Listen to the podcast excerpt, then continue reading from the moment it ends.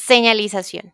Para asegurar el distanciamiento físico entre personas, se estableció una señalización y demarcación de zonas como rutas de ingreso, salida, circulación en pasillos, escaleras y zonas de alimentación, entre otras, las cuales deben ser acatadas por toda la comunidad para evitar el contacto estrecho. Da clic en el botón rojo para continuar.